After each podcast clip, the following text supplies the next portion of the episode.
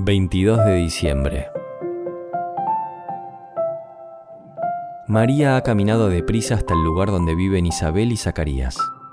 Al llegar, comprueba que es verdad todo lo que le había dicho el ángel. Lo creía firmemente, pero ver a su prima esperando un hijo la llena de gozo. Se confirma nuevamente lo que ya siente en sus entrañas, la presencia del Mesías.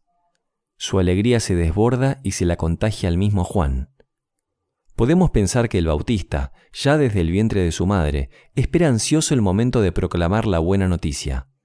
Juan no pierde un instante y se lo anuncia a su madre, que por ahora es la única que le escucha. Para María fue posiblemente un gozo inmenso poder compartir con alguien lo que llenaba su corazón. Al saludar a Isabel, se dio cuenta rápidamente de que ella ya sabía todo. Hasta ahora había mantenido la noticia en lo más íntimo de su corazón.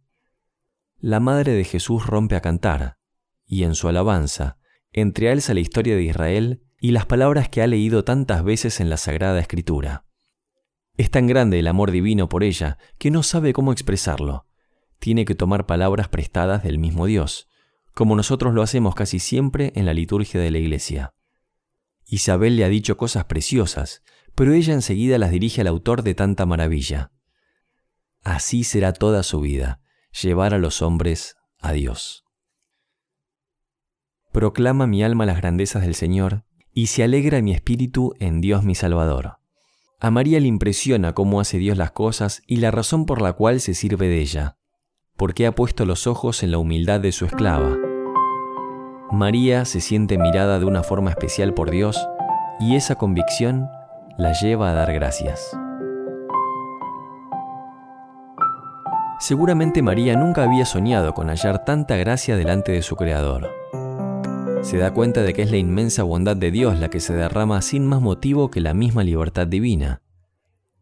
No podemos salir de nuestro asombro. Nos resulta difícil imaginarnos y creer en un Dios así de complaciente con nosotros, pobres criaturas. A la vez, por la experiencia del pecado, también puede suceder que a veces nos sintamos un poco ajenos a este agradecimiento, porque no podemos olvidar que la capacidad perceptiva para con Dios parece casi una dote para la que algunos están negados. Y, en efecto, nuestra manera de pensar y actuar, la mentalidad del mundo actual, la variedad de nuestras diversas experiencias, son capaces de reducir la sensibilidad para con Dios, de dejarnos sin oído musical para Él no nos ha de inquietar esa falta de oído. Santo Tomás de Aquino nos tranquiliza. Tan espléndida es la gracia de Dios y su amor a nosotros, que hizo Él más por nosotros de lo que podemos comprender.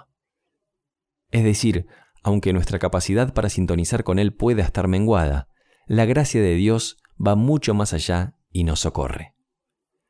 Dios se vuelca con cada una de sus hijas e hijos con toda su intensidad. No esperó a que fuéramos buenos para amarnos, sino que se dio a nosotros gratuitamente. Y la santidad no es sino custodiar esa gratuidad. Ser santo es dejarse querer por Dios así, porque le da la gana, sin ningún otro motivo. San José María utilizaba palabras que quizás nos resultan sorprendentes. Con la fe y el amor somos capaces de chiflar a Dios que se vuelve otra vez loco. Ya fue loco en la cruz y es loco cada día en la hostia mimándonos como un padre a su hijo primogénito. Nosotros también somos objeto de esa mirada gratuita de Dios. María se da cuenta de que su alegría será proclamada por todas las generaciones y de ese agradecimiento brota su entrega. De un corazón agradecido brotan con facilidad deseos de correspondencia y de generosidad podremos alcanzar la verdadera felicidad y el compromiso total para devolver amor por amor solo cuando dejemos que nuestro corazón reaccione con agradecimiento. Nuestras fuerzas no pueden devolver a Dios algo proporcional a lo que Él nos ha dado. Esta incapacidad, de alguna manera, nos libera. Nuestra misma entrega es obra de quien ha hecho en mí cosas grandes, porque es todopoderoso, también para sacar de nosotros lo que inicialmente nos supera. Su misericordia se derrama de generación en generación, desde Abraham hasta hoy, hasta mi vida, concreta, ordinaria y escondida a tantas personas.